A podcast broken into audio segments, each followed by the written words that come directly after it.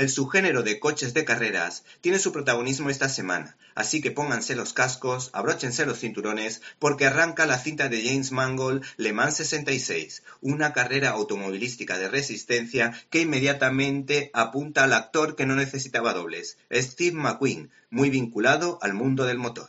El caso es que el actor Matt Damon y Christian Bale se enfundan el traje de pilotos entre comillas para protagonizar esta historia que huele a Oscar porque tiene un nivel extraordinario, porque no es solo una película basada en hechos reales que entretiene, sino que hay tiempo para el drama y para la sonrisa.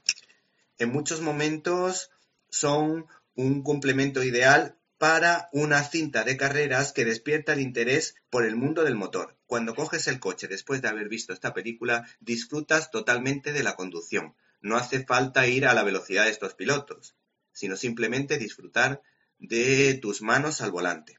Las interpretaciones de los secundarios nos parecen acertadísimas, así como la extraordinaria actuación de un Christian Bale leal, irónico, simpático y muy desaliñado.